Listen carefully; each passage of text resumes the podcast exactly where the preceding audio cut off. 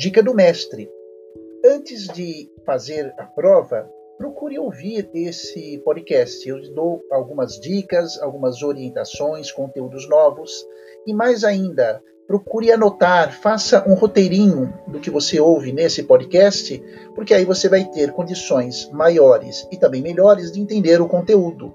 No papel, visualizando a informação, as coisas ficam mais fáceis. Fica a dica. Um abraço.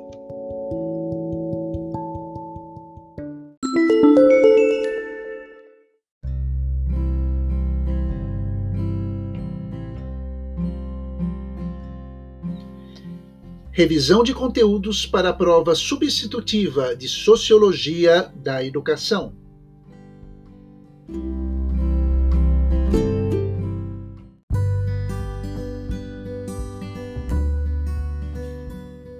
Do que trata a sociologia? Qual é o seu objeto de estudo? Qual a sua importância para a área das ciências humanas? Então, é importante que você entenda que a palavra sociologia é uma palavra que deriva de dois termos, né, de duas outras palavras. Sócio, que significa coletivo, vida em comunidade, e logia, que significa estudo. Então, a sociologia tem como objeto de estudo a sociedade, ou seja, tudo o que está relacionado, tudo o que está vinculado à vida em sociedade.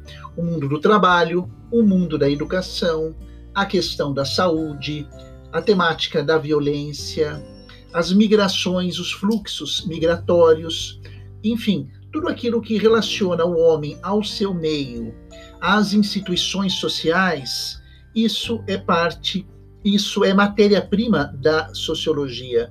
E é algo muito interessante porque os dias em que vivemos tratam, digamos que quase de uma forma cotidiana, problemas e desafios que são sociais a questão da internet, a livre manifestação do direito de opinião, mas também a responsabilidade por aquilo que dizemos, por aquilo que postamos, né? a temática do próprio desemprego, da mudança no mundo do trabalho, os desafios da educação, as questões vinculadas ao tema da saúde, o mundo da cultura, da produção, enfim, tudo isso é objeto de investigação da sociologia ela surge mais ou menos a partir do século XVIII, mais especificamente no século XIX.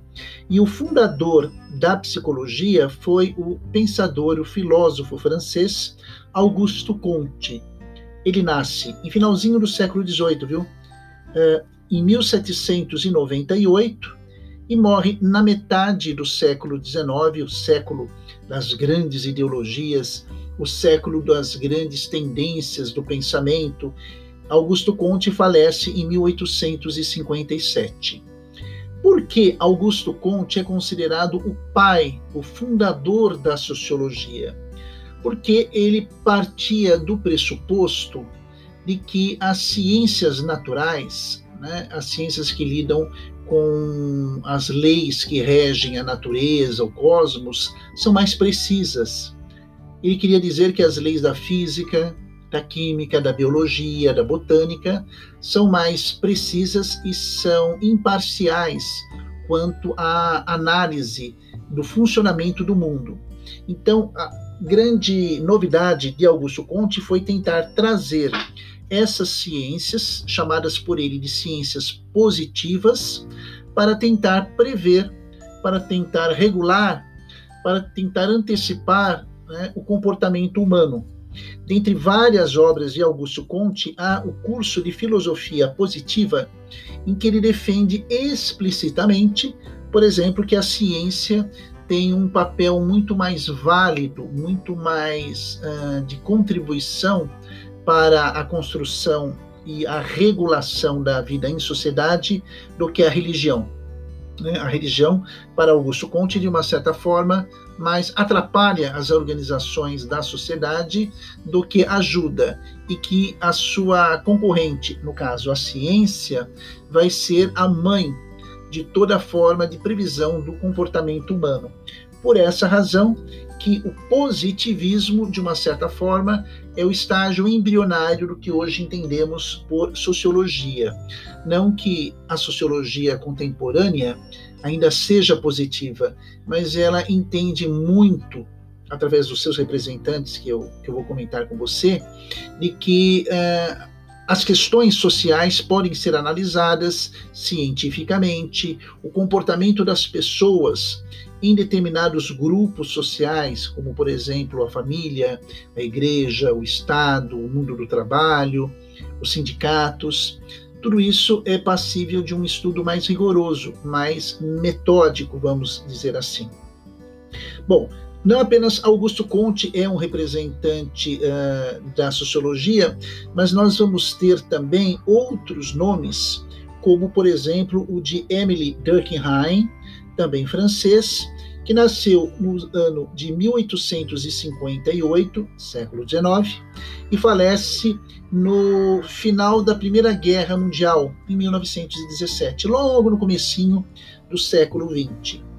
Nós vamos ter também o pensador sociólogo alemão Max Weber, que nasce em 1864 e falece também no início do século XX, em 1920. E o terceiro grande expoente é Karl Marx, alemão, economista, pensador, que nasce em 1818 e falece em 1883. Então, perceba você, internauta, que esses quatro nomes, né, Augusto Conte, um pouco antes, Emily Durkheim, Max Weber, Karl Marx, os quatro uh, foram os alicerces da sociologia no século XIX, em uma Europa que ainda estava uh, em formação, em conflito. Este século é o século das grandes ideologias e não poderia ser diferente pelo, pela efervescência cultural que a Europa passava na época. Ok?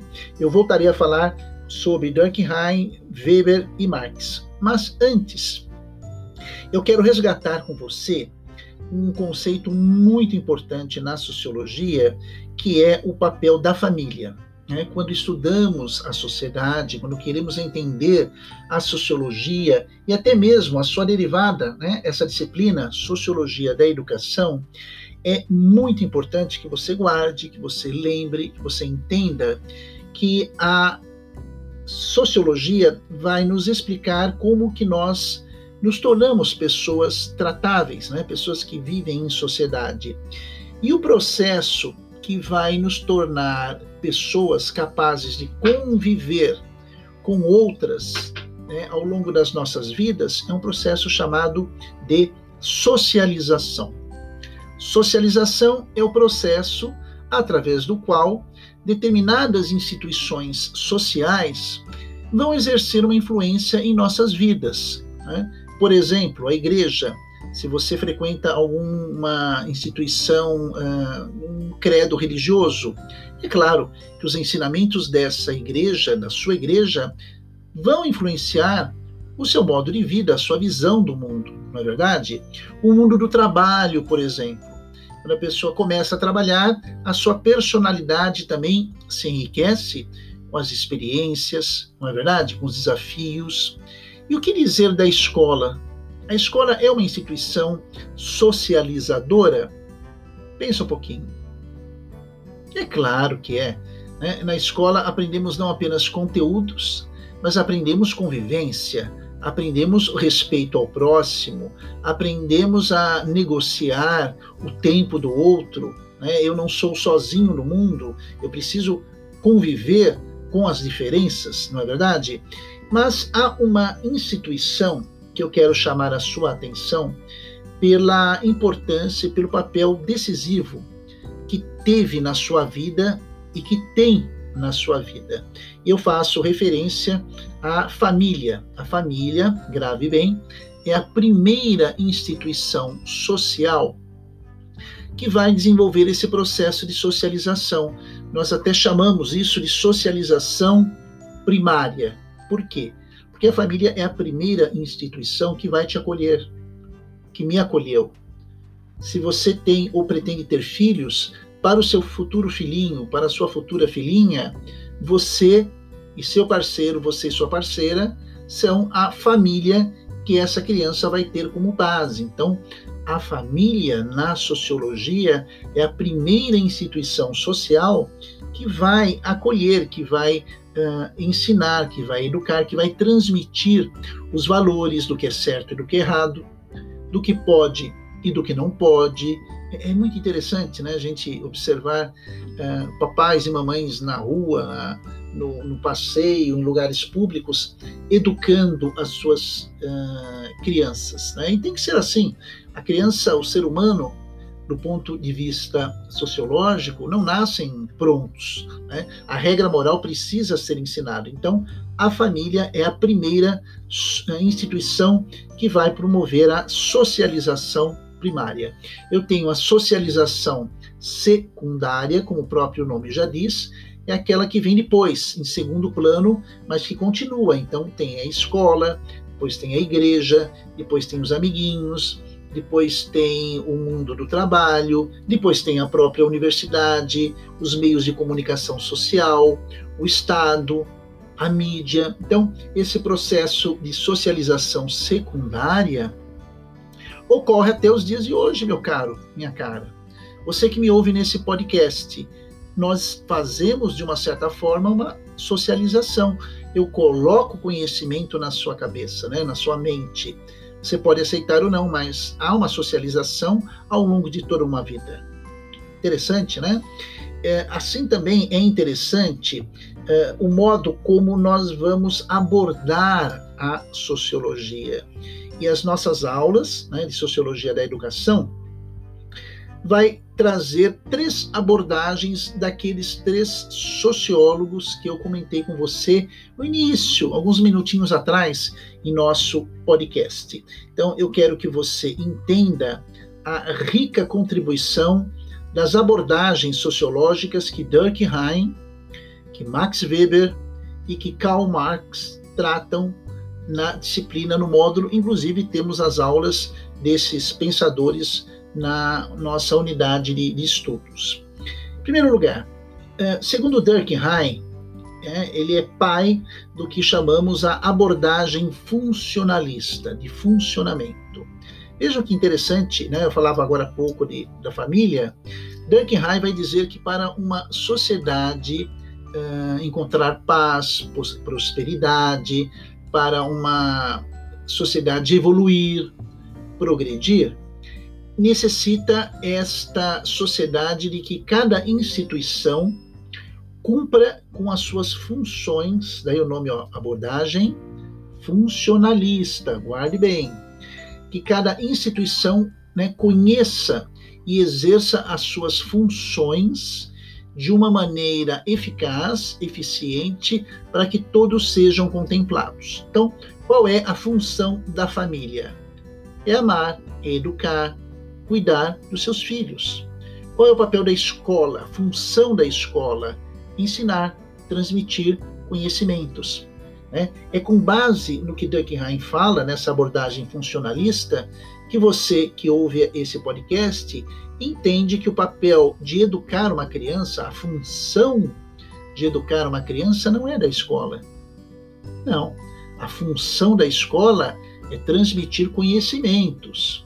Agora, educar, que é mais do que transmitir conhecimentos, essa função não é a da escola, essa função é da família. É a família que exerce a função, né, o funcionalismo, de educar essas crianças. Né? Da mesma forma, qual que é a função do Estado? Qual é a função da igreja? Qual é a função do mercado de finanças? Qual é a função dos sindicatos? da Associação Amigos e Bairro.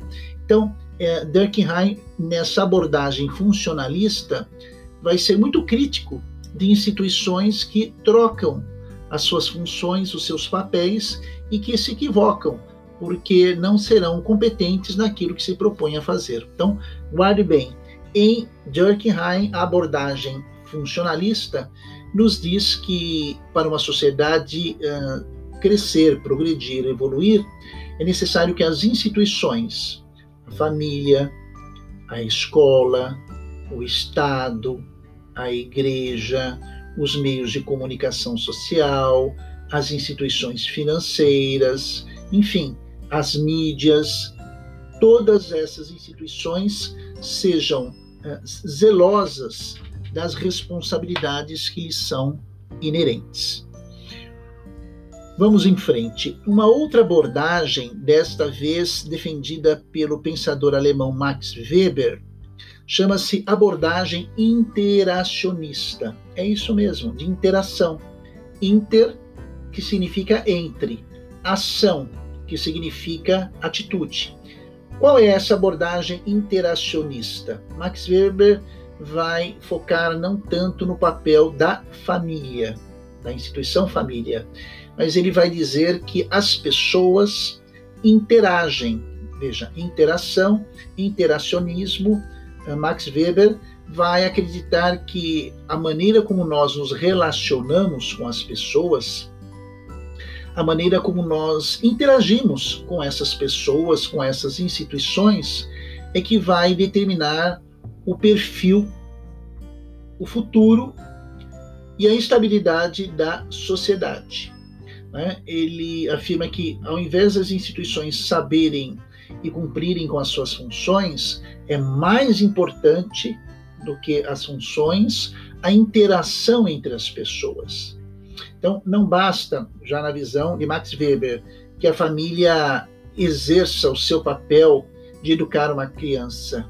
Essa família, para sobreviver, vai precisar interagir com essa criança e essa família vai precisar interagir com outras famílias, que vão interagir em termos de bairro, que vai interagir esse bairro com outros bairros e formar uma cidade. Então, essa dinâmica da interação, do interacionismo, definido por Max Weber, é diferente da abordagem que nós vimos, né? a abordagem funcionalista de Durkheim, a interação hoje principalmente com os meios de comunicação. Não é verdade? As redes sociais, nós interagimos com as pessoas o tempo todo. É? Isso é fascinante e isso é extremamente atual. Vamos para a terceira e última abordagem. É a abordagem do conflito social, do conflito. E Max Weber, que falou da interacionismo ou da abordagem interacionalista.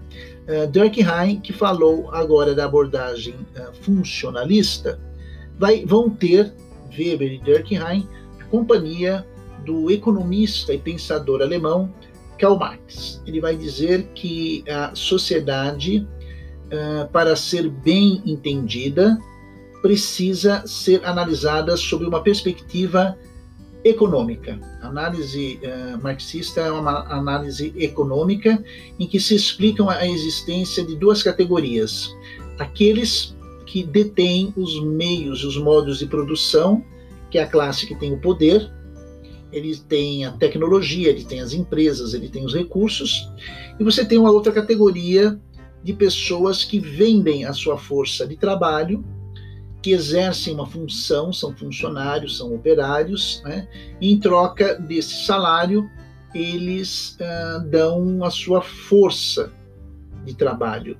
E a análise que Marx vai tratar é que essas duas categorias nunca vão se entender, porque os interesses são conflitivos. E a evolução da sociedade, segundo Marx, será a evolução desse conflito, né, dessa luta de classes que atuam uh, ao longo de toda a história. Faz toda uma análise histórica da, da economia, da sociedade e tentando mostrar que o conflito é uma permanência no modo de ser da natureza das pessoas. Então, seja a sua preferência pela abordagem funcionalista de Durkheim interacionalista de Max Weber ou do conflito social de Karl Marx, veja que interessante, as três se complementam, não é verdade?